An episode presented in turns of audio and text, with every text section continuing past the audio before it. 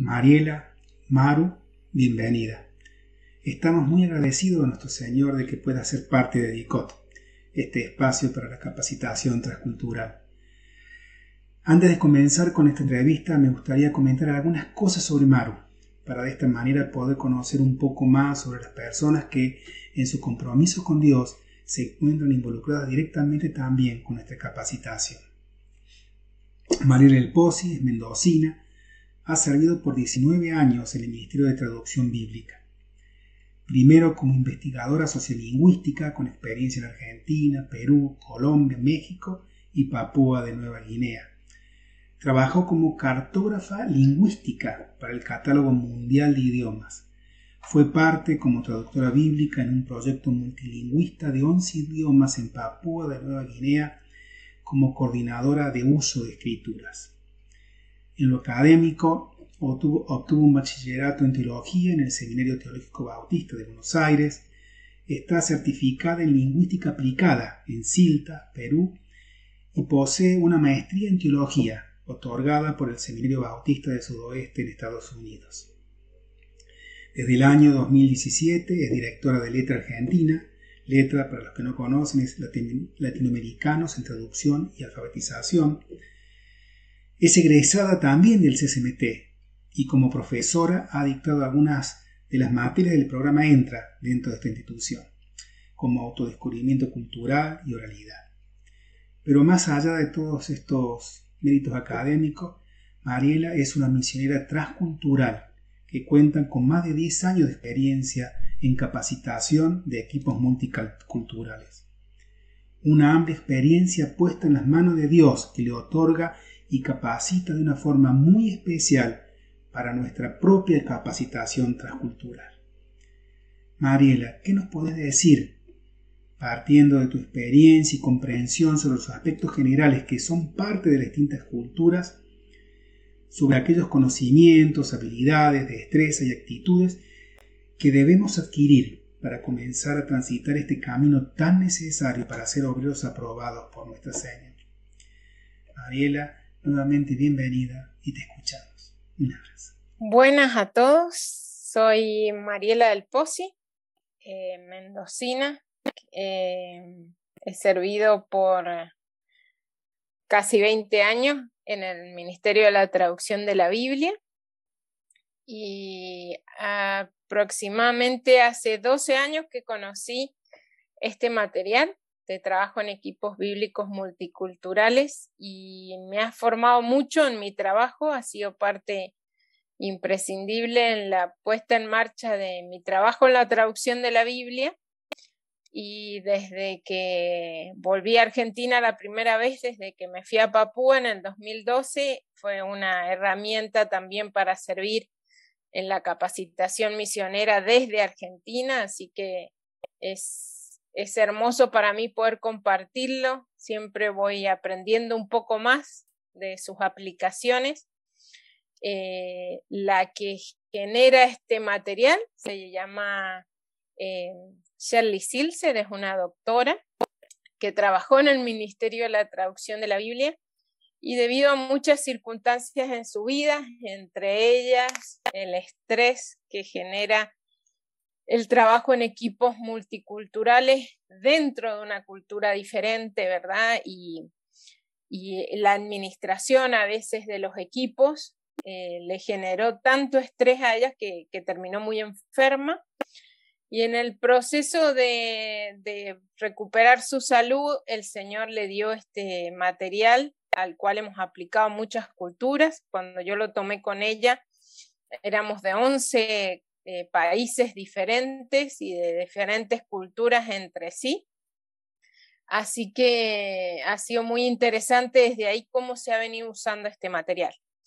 Bueno, lo primero que quiero contarles son los los presupuestos o los pilares de este entrenamiento que tienen que ver con el conocimiento, ¿sí? Y es como lo que la doctora Silser ha basado su, su investigación. Lo primero son los cuatro tipos culturales que ella los toma de una antropóloga que se llama Mary Douglas. Estos cuatro parámetros, que es una descripción de cultura, ¿sí? Hay muchas descripciones de cultura, no es la descripción esta, pero es muy útil. Eh, y creo que lo que le da la utilidad es que no es eh, fija, sino que va determinándose de acuerdo a cómo esa cultura va cambiando. Entonces, los cuatro tipos que ella presenta de comunidades, según el parámetro cultural, son las interrelacionadas, las institucionalizadas, las jerárquicas y las individualizadas. Eh, ella las pone en un diagrama eh, en este diagrama, eh, a ver si puedo mostrar, perdón, el diagrama, así queda más claro. Voy a mostrarlo, lo tendría que haber puesto acá, pero bueno. Eh, a ver si acá está. Si pueden ver ahí el diagrama. Es un diagrama donde lo que ella hace, la, la doctora Mary Douglas, es dividir entre los parámetros de estructura fuerte, estructura débil, comunidad fuerte, comunidad débil, ¿sí? Entonces, donde se presenta una estructura fuerte y una comunidad fuerte, ¿sí? Podemos ver que están los jerárquicos, ¿sí? Las culturas jerárquicas tienen mucha comunidad, ¿qué significa la comunidad? Es ese sentido de unidad, es lo que nos une, ¿sí? nos puede unir, eh, unir nuestro sentido de nacionalidad, nuestro idioma, eh, nuestra religión, ¿sí? ¿Qué son las cosas que nos dan y, eh, que refuerzan ese sentido de, comunidad? Y de estructura lo que nos hace diferentes, ¿sí? Cuando hay estratos sociales, cuando hay mucha diferencia entre géneros, entre edad, ¿sí? Entonces una estructura fuerte tiene mucho de, de estos marcadores y mucha comunidad fuerte, esa es la jerárquica, ¿sí? Ahí podemos dar ejemplos de sociedades como la sociedad coreana, la sociedad japonesa, eh, incluso algunos ponen a la cultura latinoamericana ahí, en un, englobándola, y yo creo que puede llegar a ser correcto si pensamos en la, en la cultura latinoamericana de campo, de rural, ¿sí? Tal vez en países de Latinoamérica todavía se marca mucho, como Perú, como Bolivia, y son muy de estructura muy fuerte y de comunidad fuerte, y capaz que si ya nos vamos a las ciudades se va perdiendo eso. Después, otra cultura de estructura muy fuerte, pero comunidad débil, tenemos la institucionalizada, donde vemos de que hay una estructura, pero ya no está este círculo que representa la comunidad. Un ejemplo de eso podría ser eh, las culturas del norte de África, como Inglaterra, como Alemania, que tienen muchas reglas, que tienen, em, eh, que las determinan mucho eh, las leyes que ellos tienen, pero no está ese sentido de unidad, no hay tanto sentido de unidad. Luego, si nos vamos a debajo de la, de la jerárquica, ya en el plano abajo, donde vemos que la estructura es débil, ¿sí?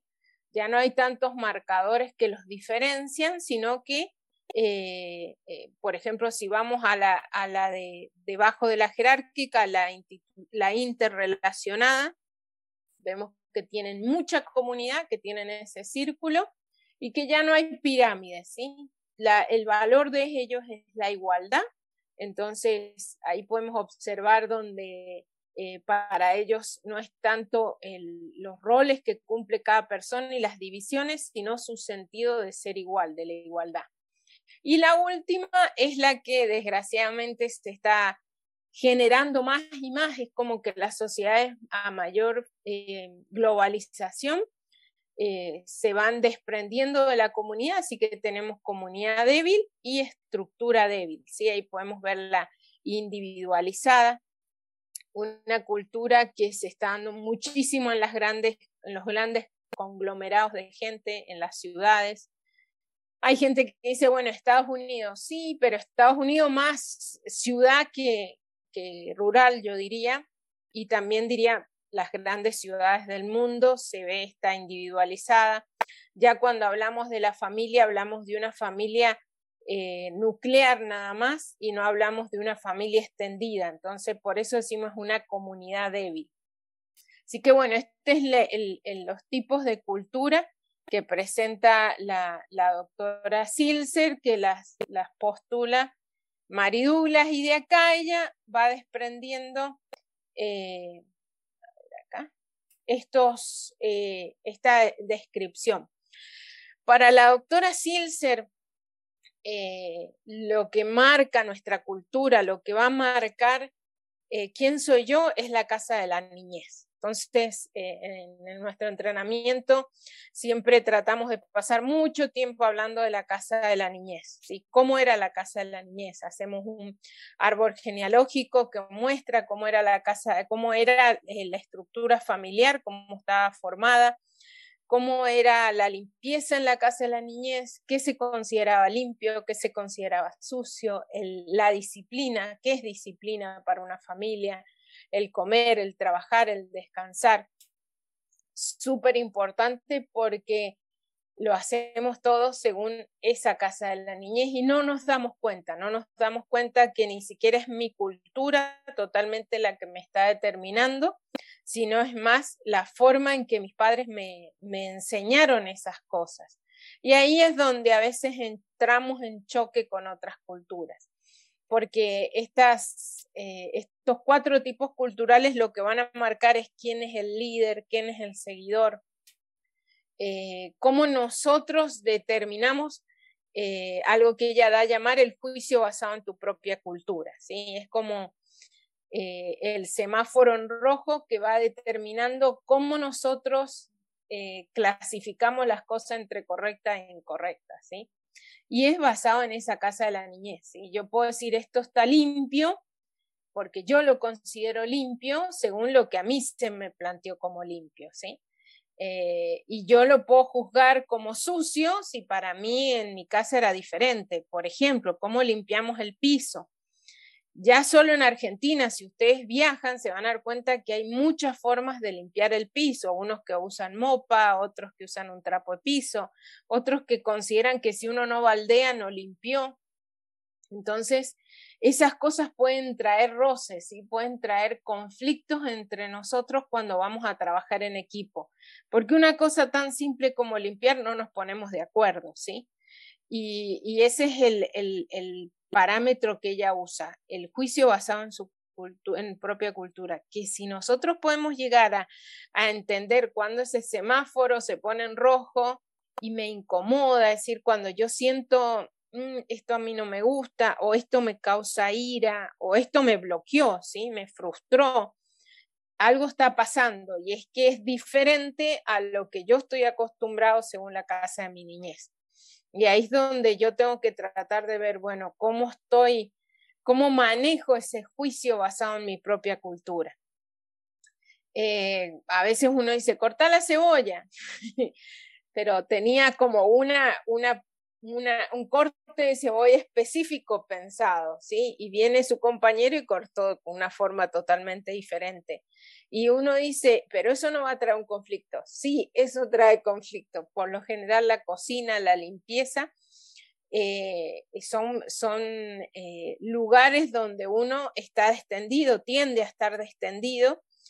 Y entonces cuando alguien viene y te critica la forma en que lo estás haciendo, hay un choque, ¿sí? Y eso lo hemos visto mucho en nuestra convivencia. Creo que esa es la parte de la riqueza de la convivencia, cuando empezamos a ver que no, te, no somos los, los únicos, como nuestra forma no es la única, nuestra forma de hacer las cosas eh, es diferente. Eh, una de las grandes crisis que hemos tenido una vez fue porque una persona dijo, vamos a hacer hamburguesas, ¿sí? Y hay un concepto de hamburguesa en ciertos países de Latinoamérica, que es la hamburguesa, es pan, carne, verduras, queso y pan, ¿sí? Un sándwich. Y tal vez para los argentinos, para muchos argentinos, comer hamburguesa puede ser comer hamburguesas con puré, ¿sí? La, la patty, el pedazo de carne, eh, la, la ¿cómo se puede? El disco de carne molida, así cocido en un plato, al plato, con, con puré o con ensalada. Y eso trajo una crisis. Entonces, esas cosas, porque nos hacen a veces intolerantes a la forma del otro. Entonces, trabajamos mucho esto de decir, bueno, tratar de detectar qué son las cosas que a mí me afectan y que ese juicio basado en mi cultura me bloquea. Y todo esto, la doctora Silser eh, lo une, ¿sí? Con el tema de la imagen de Dios en la creación, en toda cultura, y la distorsión de esa imagen de Dios, ¿sí? Ella plantea que la imagen de Dios es la manifestación de Dios y de su carácter, ¿sí? Eh, y de la Trinidad, Dios Padre, Dios Hijo, Dios Espíritu Santo. Y en un sentido, Dios Padre es quien nos ayuda en, la toma de decisiones, es quien nos da la capacidad de, de, elegir. Y Dios Hijo es el que tiene que ver con nuestras acciones de verdad, ¿sí? con el cuidado de la creación. Y Dios Espíritu Santo es el que nos ayuda en las relaciones, es el que más este, interviene en estos temas que nosotros estamos tratando ahora de lo que es esta convivencia eh, eh, entre culturas, entre personas de diferente cultura. Y lo que la doctora Silser eh, plantea es que las culturas de alguna forma están, han distorsionado la imagen de Dios eh, y mi cultura tiene la imagen de Dios distorsionada, es decir, no todo lo que yo hago refleja esa imagen de Dios. entonces, el relacionarme con personas de otra cultura me va a ayudar a mí a conocer más de Dios, a, conocer más de ese carácter de Dios que tal vez mi cultura distorsionó o mis padres tenían distorsionado. Entonces, esto lo que hace es llevarnos a ver que mientras más nos relacionamos con personas de otras culturas y de culturas diferentes, hace de que nuestra imagen de Dios se vaya restaurando, ¿sí? que yo pueda reflejar una imagen de Dios más correcta, más eh, más unificada, no sé cómo decirlo, pero yo siempre pongo el ejemplo de Papúa Nueva Guinea, yo serví ahí en el Pacífico Sur y algo que me impactó en un principio es que en Papúa Nueva Guinea eh, no se habla de orfanato, ¿sí? No hay niños que no tengan quien los cuide, eh, no hay niños en la calle, ¿sí? El, el hecho es de que en los idiomas de Papúa Nueva Guinea, en los 840 idiomas, no tienen una palabra para decir tío o tía o primo o prima.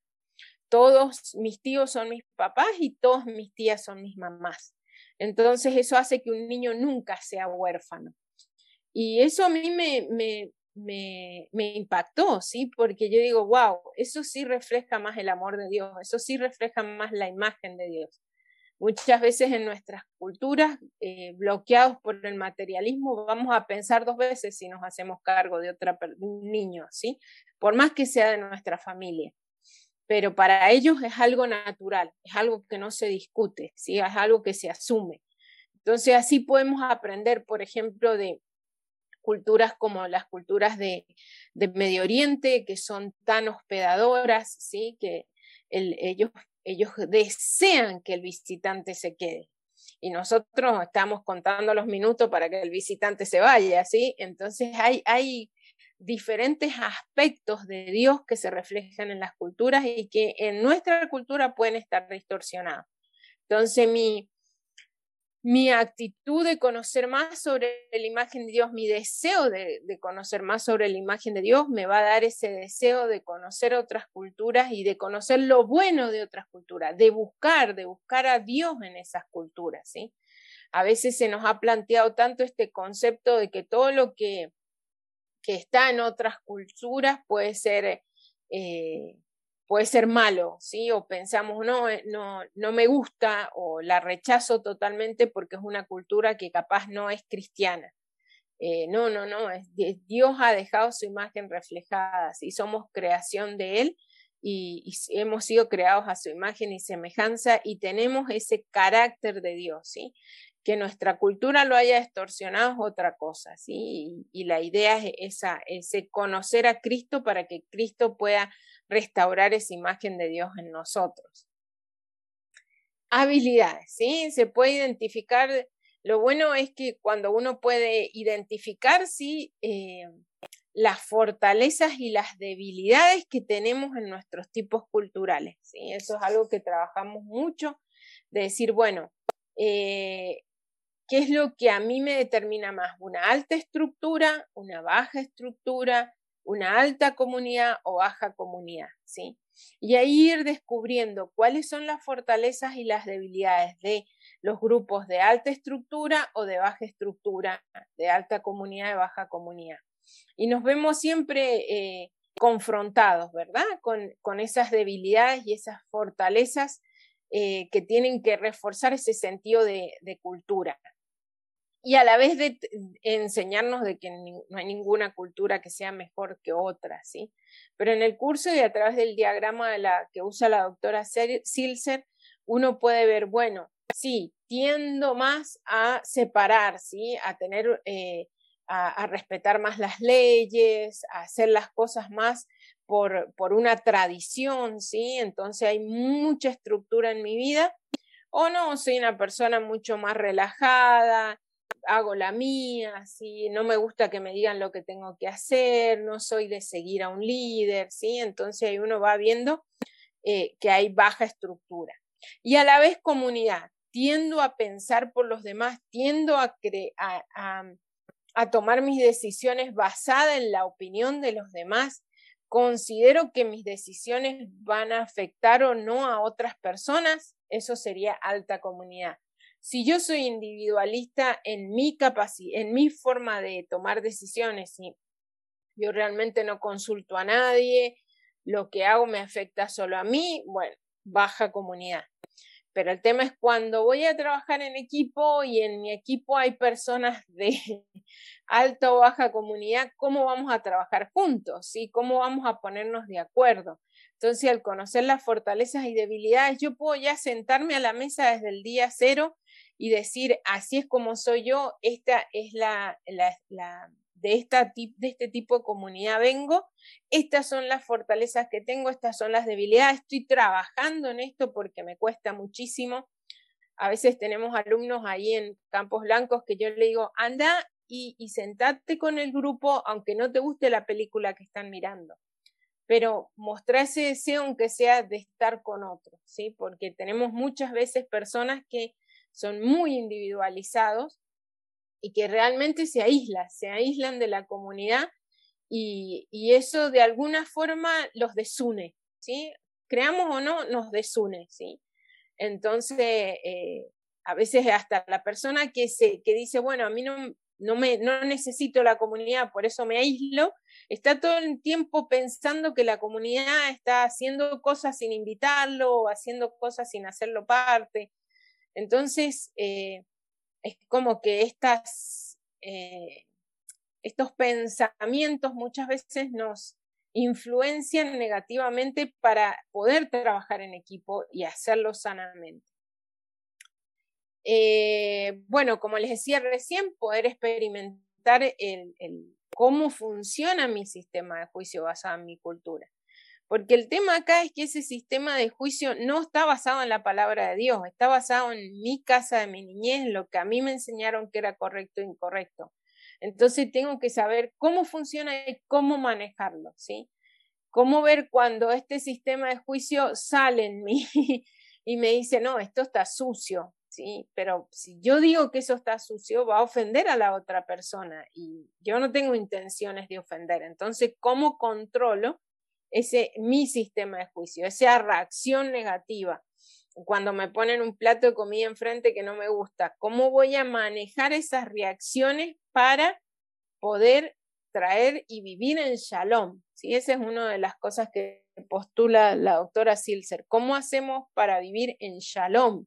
¿Sí? Necesitamos saber manejar nuestros sistemas de juicios basados en nuestra cultura, pues si no vamos a ir al choque constantemente.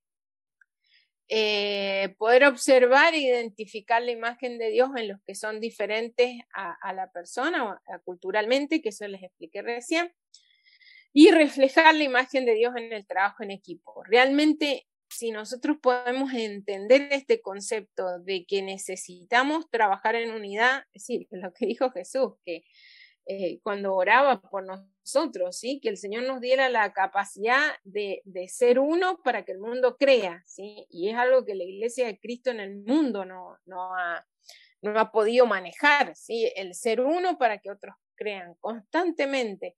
Eh, la gente dice, no, eh, esta semana, este mes creo, he escuchado mucho esto de que, no, ¿para qué vamos a congregarnos? ¿Para qué vamos a ir a la iglesia? ¿Por qué no vivimos a Cristo de nuestra propia forma, en nuestra casa, en nuestra manera? Sí, pero ¿y el testimonio cristiano? Es decir, somos iglesia para hacer testimonio.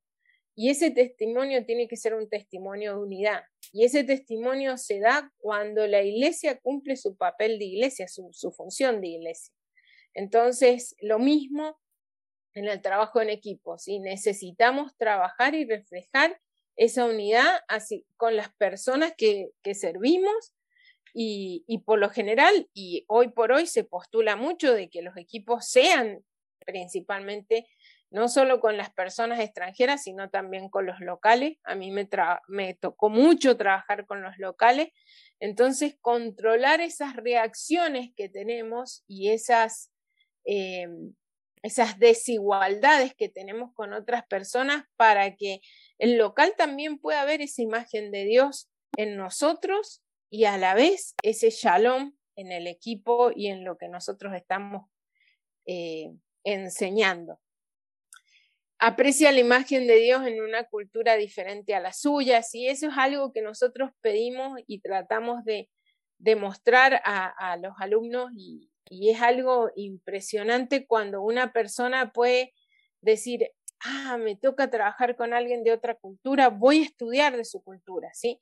A veces los argentinos, hablo de los argentinos porque soy argentina, nos gusta hablar mucho de Argentina, somos muy orgullosos de Argentina, tenemos unos paisajes maravillosos, tenemos lugares hermosos, tenemos cosas muy lindas que nos gusta siempre mostrar y al final no le dimos lugar al otro para que compartiera, ¿sí? Entonces esto de apreciar la otra cultura, conocer la historia, conocer el trasfondo de la otra cultura, eh, cuáles son sus valores, ¿sí? Es importante porque eso me va a mostrar que yo quiero aprender del otro y me va a ayudar a, a que mi imagen de Dios sea restaurada a través de lo que voy a ir aprendiendo, ¿sí? De la cultura del otro hace valorar las diferencias culturales porque me enriquecen, ¿sí? Porque saber a veces la sabiduría de otro me va a ayudar a mí a ser más sabio. Eh, y respetar la opinión distinta culturalmente, sin hacer juicio basado en la propia cultura. Lo que nos puede unir en este en este gráfico, si volvemos al gráfico que presentamos al principio, es la cruz, ¿sí? No hay una cultura mejor que la otra, ¿sí? La cruz, ¿sí? En los pies de la cruz, en donde nosotros podemos realmente negar ese ego, negar ese, ese yo, crucificar ese yo, crucificar ese juicio basado solo en mi cultura y poder vivir en paz con los demás, ¿sí? Poder apreciar la cultura de los demás y en Cristo, ¿sí? Poder aprender del otro, poder convivir con el otro. Eh, no buscar constantemente mi ventaja, ¿sí? Estos cuatro tipos culturales tienen también sus pecados característicos, ¿sí? Sus pecados que, que sobresalen muchas veces en esas personas. Por ejemplo, las culturas jerárquicas, el orgullo, ¿sí? El orgullo por tener una posición más alta en esa, en esa jerarquía, ¿sí? Y pensemos, pensemos en nuestra, en nuestra cultura latinoamericana, en nuestra, por ejemplo, siempre decimos, tal vez nuestras iglesias son muy jerárquicas, ¿sí? Y ese tener un, rol más fuerte, más alto, es, es nuestra única meta, ¿sí? Ese, orgullo por, por um, subir en el escalafón de la, de la pirámide las culturas institucionalizadas, el silencio ante la injusticia. Ese es el pecado que más se les caracteriza, ¿sí? El hecho de que la regla, la ley es más importante que las personas, es más importante que ese sentido de comunidad.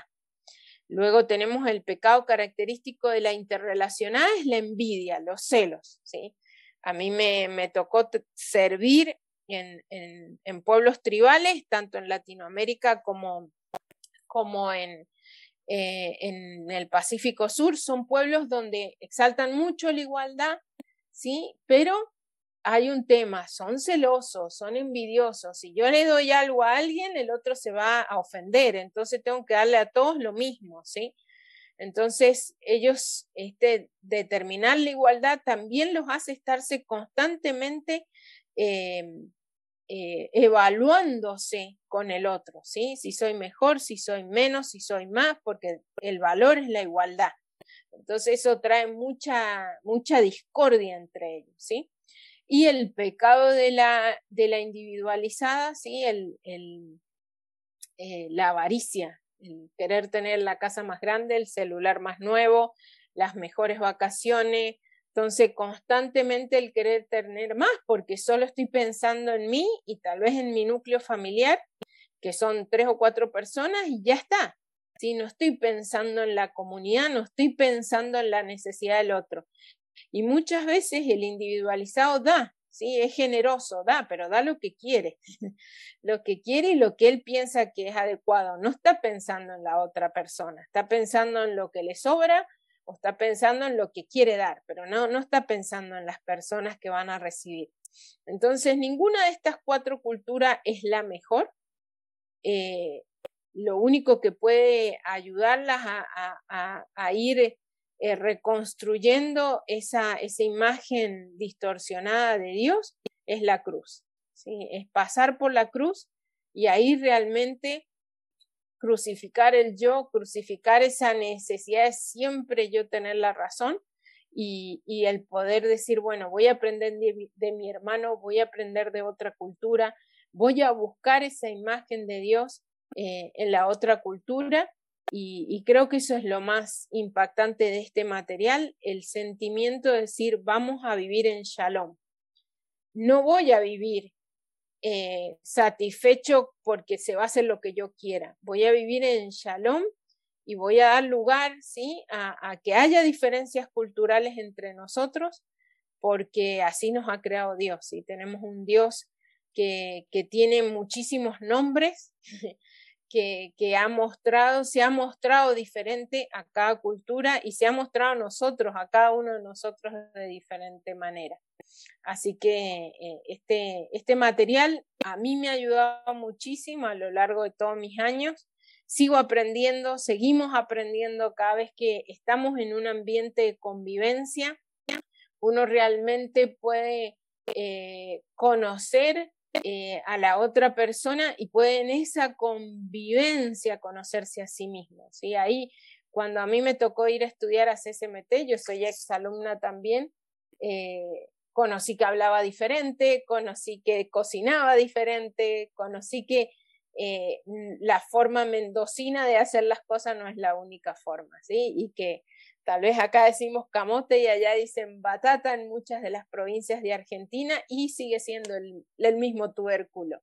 Entonces, entender esas diferencias me van a traer a mí, me van a, me van a sacar mucho estrés en la convivencia y me van a traer a mí ese shalom, ¿sí? En Papua Nueva Guinea, en uno de sus idiomas, decimos good down. Me voy a sentar en paz con Dios y con los demás. ¿sí? Así que bueno, espero de que em, este haya sido un resumen eh, eh, entendible de, este, de este material.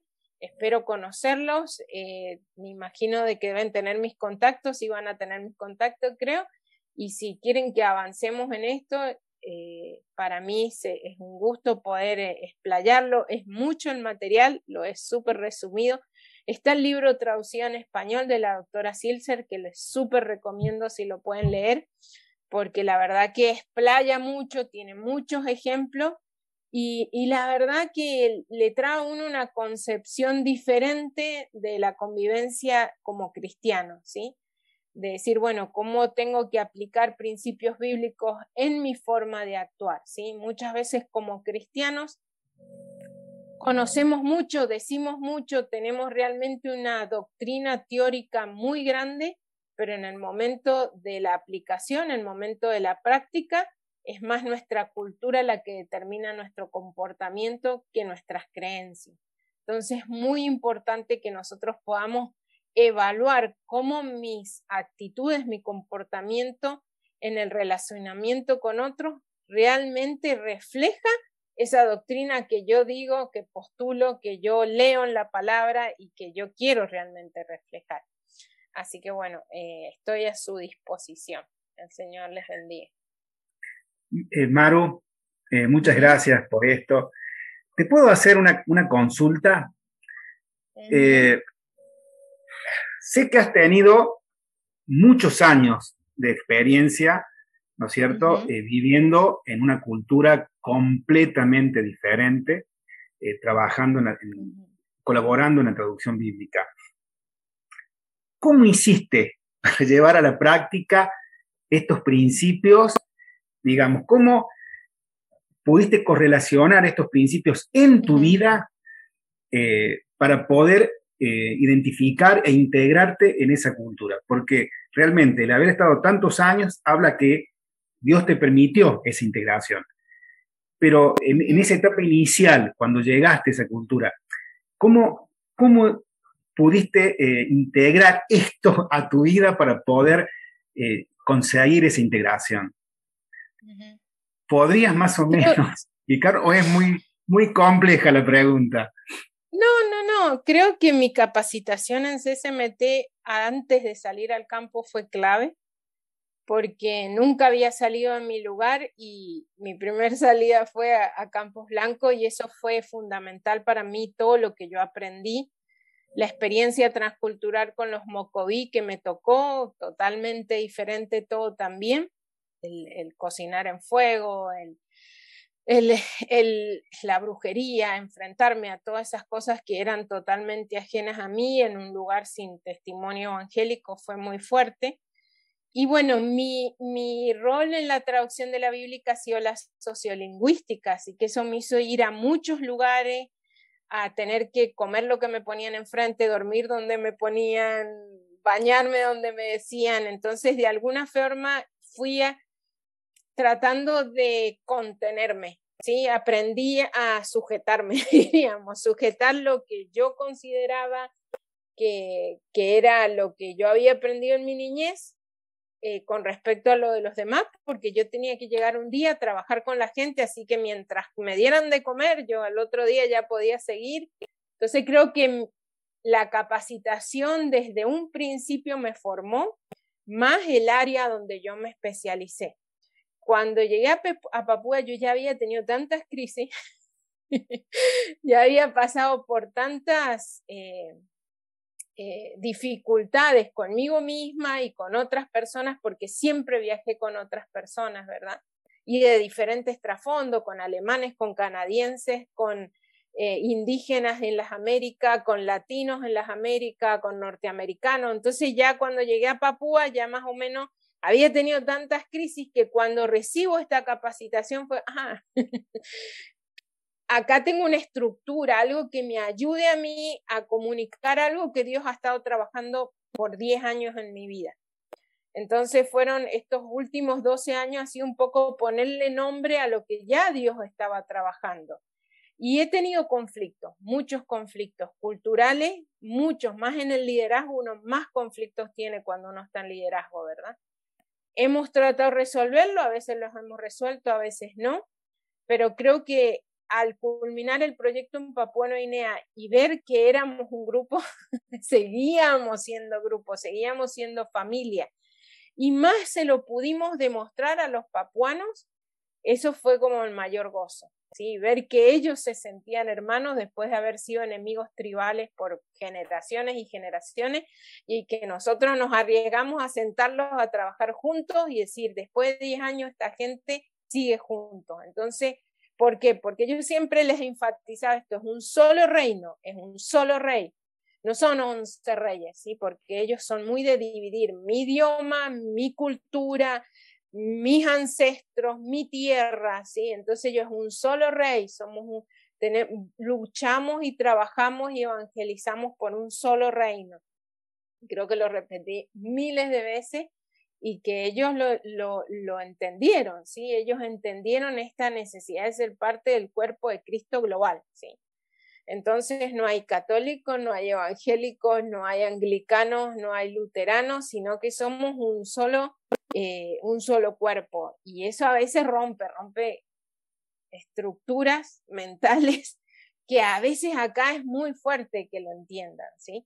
Pero sí, creo que el, entrenamiento y, el trabajo, las capacitaciones que fui tomando a través de los años me fueron reforzando y cada vez que doy esta materia en el CSMT aprendo más. Aprendo más porque cada, cada, cada alumno comparte su, su casa de la niñez y todo lo que ha vivido y me, me hace acordar de cosas o me, me ayuda a entender circunstancias que capaz han sido muy ajenas a mi cultura y, sigo tratando ahí de aprender y ponerlo en práctica, sí. Eh, bueno, no sé si queda un poco más claro eso. Es una pregunta compleja, pero bueno, vas a tener, creo que las preguntas que te van a hacer los alumnos después van a ser mucho más complejas que estas. Así que, bueno, Maru, muchísimas, muchísimas gracias. Y bueno, eh, esperamos verte verte muy pronto por acá también. Bueno, un abrazo. Un abrazo grande. Bendiciones.